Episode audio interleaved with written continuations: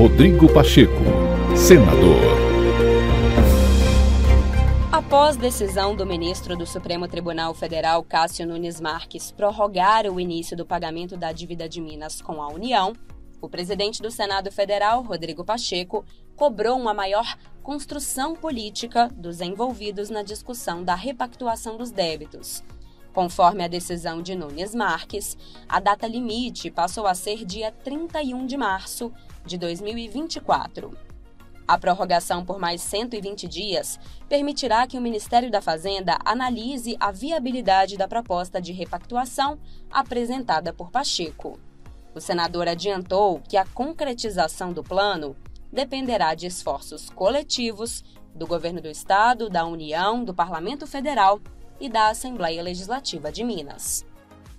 Em função do dia de ontem ter sido um dia muito importante para o nosso Estado, quando conseguimos, dentro de uma construção política muito madura e muito eficiente, a prorrogação do prazo para o pagamento da dívida de Minas junto à União. Uma dívida que já está consolidada, já está transitada em julgado, poderia a União simplesmente executar, e a União teve uma compreensão muito grande com Minas e uma deferência muito grande com Minas. Eu quero agradecer o ministro Fernando Haddad, o advogado-geral da União Jorge Messias, o próprio presidente Lula, é, por esse gesto a Minas Gerais de concordar com a prorrogação desse prazo. E cumprimentar a sensibilidade do ministro Cássio Nunes Marques, que permitiu esta prorrogação para que Estado de Minas e União possam sentar agora e encontrar uma alternativa que seja uma alternativa sustentável. O regime de recuperação fiscal apresentado pelo governo do Estado acaba sendo uma ilusão de empurrar a dívida para frente, de aumentar a dívida depois de não termos pago em Minas nada nos últimos cinco anos. E as dívidas que sejam contraídas têm que ser pagas.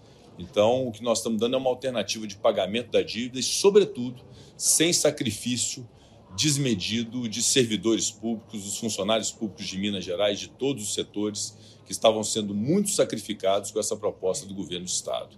Então, agora nós temos que é, unir os esforços, é só uma batalha que foi vencida ontem. Agora há esse prazo de 120 dias, uma hora chega, e então nós temos que trabalhar muito agora, o governo do Estado, a União, as instâncias técnicas, com a contribuição do Parlamento Federal, da nossa bancada federal, dos deputados federais e senadores, e da Assembleia Legislativa. E um reconhecimento público muito importante também, a altivez da Assembleia Legislativa de Minas Gerais, especialmente o seu presidente, deputado Tadeu Leite, que foi, na verdade, o precursor dessa solução quando me trouxe, com uma política de muita qualidade, me trouxe o problema aqui em Brasília para que a gente pudesse unir todos para poder buscar resolver. Então foi um dia muito importante para Minas, por isso que eu peço licença a todos vocês para fazer esse registro importante. Tudo que nós queremos é um Estado sadio, que recupere a sua capacidade de investimento, que tenha estradas transitáveis, que tenha um servidor público feliz, que tenha a preservação de seus ativos